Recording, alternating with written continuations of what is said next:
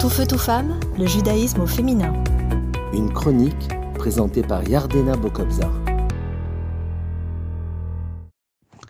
Bonjour, je suis très heureuse de vous retrouver aujourd'hui pour une nouvelle chronique sur le thème de la jalousie.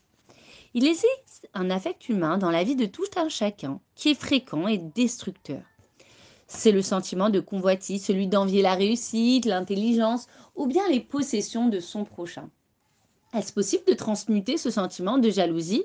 Comment? Et avec quel autre sentiment peut-on le permuter?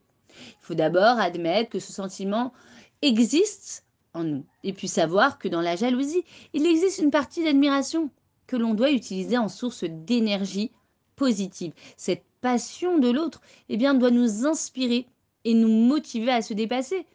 Par exemple, être envieux de bonnes actions, comme le dit un maître du Talmud, le Ravdini de Néardéa, la jalousie entre les maîtres eh bien, augmente la sagesse.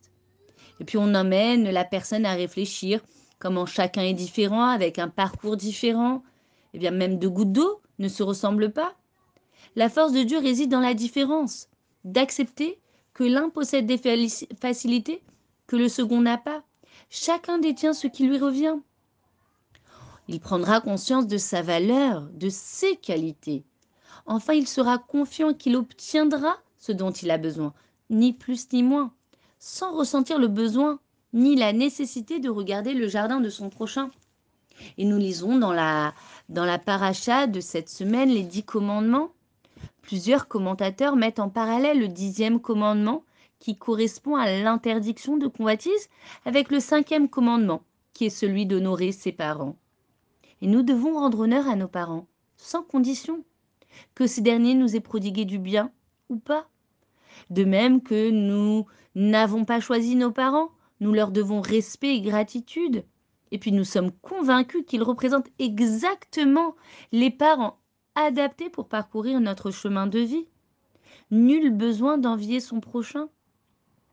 Ainsi, pour les expériences de la vie, cultivons ce même état d'esprit que tout ce que nous possédons, nos réussites, etc., proviennent de Dieu exclusivement.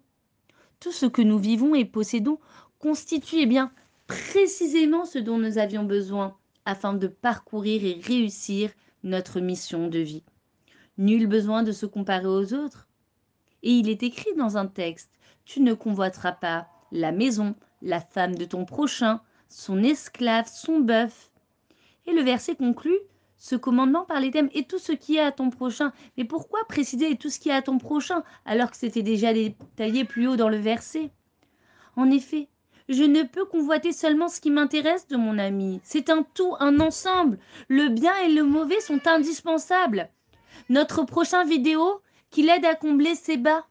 Des facilités dans un sens pour le soutenir dans ses difficultés. Et c'est la raison pour laquelle le texte est écrit et tout ce qui est à ton prochain si chacun ouvrait son sac et montrait tout ce que celui-ci contenait, eh bien, en bien et en mal, chacun récupérerait son sac sans convoiter le bien de l'autre. Et rappelons-nous que la première faute de l'homme fut la convoitise du fruit défendu. Et le Ibn Ezra, commentateur célèbre de la Bible, propose une parabole simple. C'est un pauvre paysan, n'aura jamais idée de convoiter la, princesse, car celle-ci est forcément inaccessible à lui. Eh bien de même, les biens de notre prochain doivent nous être considérés étrangers, écartés de notre esprit. Et tout ça, car Dieu nous tire vers le, l'objectif ultime, celui de forger notre cœur pour l'amour du prochain, et ainsi avoir des relations fraternelles, sociales, saines. À bientôt! Tout feu, tout femme, le judaïsme au féminin.